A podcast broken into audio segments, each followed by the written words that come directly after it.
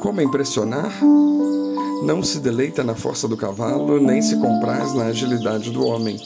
Salmo 147, 10.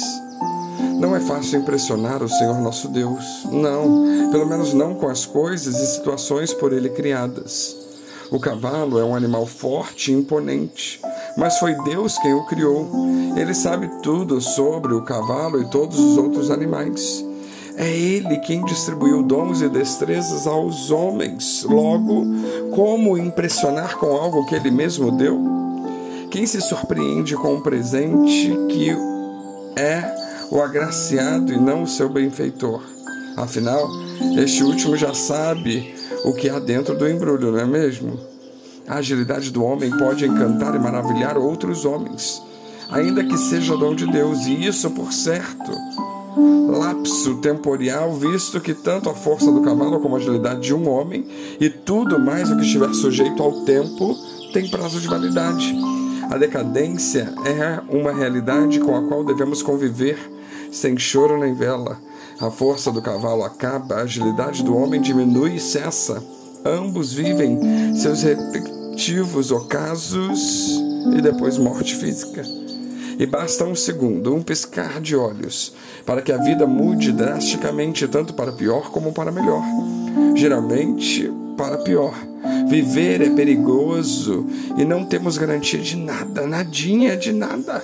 Somos seres que vivem de expectativas, instante a instante, de que as coisas deem certo, de que tudo saia conforme planejamos e esperamos o melhor para nós, de Deus inclusive. Não sabemos se estaremos vivos no próximo minuto. Mesmo assim, é bom que nós nos ocupemos com planos e sonhos, pois o normal da vida é que ela cumpra o seu ciclo natural da infância à velhice. Dentro desse período, muita coisa acontece entre satisfações e contratempos, nós trabalhamos e nos esforçamos, fazemos escolhas, tomamos decisões, enfrentamos fatalidades, enfermidades e desconfortos, nos alegramos, nos entristecemos, fazemos derrotas, vitórias, enfim, de tudo um pouco. Tudo que porventura couber numa vida. Muito sofrimento por aí, mas a vida é bela, também cheia de belezas. Ao homem, no entanto, resta-lhe reconhecer, por si só, a sua fragilidade e transitoriedade, pelo menos no que concerne a este corpo corruptível. Hoje é, logo mais não será. Tudo passa, tudo fica para trás.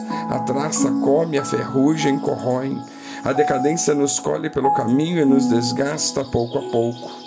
Aliás, ela começa no nascimento o homem é assim, prisioneiro seu, no presente que o abriga. Passado e futuro são situações abstratas, inexistentes, inatingíveis. Inatingíveis. No primeiro caso, trata-se de mera memória, e no segundo, de pura expectativa e só. Neste tempo presente, pois, que parece infinito, e de certa forma é mesmo, o momento da consciência é onde nos encontramos e estamos confinados. Nele fazemos tudo e tudo. Nele criamos o passado, nele fabricamos as expectativas para o futuro. É nele que vivemos.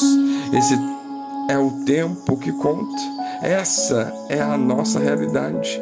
Nele estaremos até o fim dos nossos dias para fechar os olhos aqui e reabri-los no céu. Se Deus quiser, onde veremos espantosas e fantásticas maravilhas. O que o olho ainda não viu, nem o ouvido ouviu, nem uma sombra do que virá jamais esteve em nossos corações. Tudo que foi dito até agora foi dito para dizer uma singela e significativa palavra: humildade. Palavra essa que é a melhor resposta para o verso. Sim, a afirmação feita no início desse texto agradar a Deus em Jesus, se queremos agradá-lo, precisamos ser humildes. A humildade põe o homem em seu devido lugar e lhe dá discernimento e sabedoria para ser quem ele é e nada mais do que isso.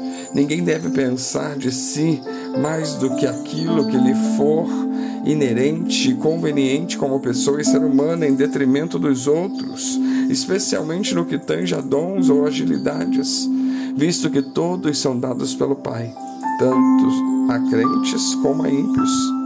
Humildade nos dá a melhor perspectiva de tudo na vida.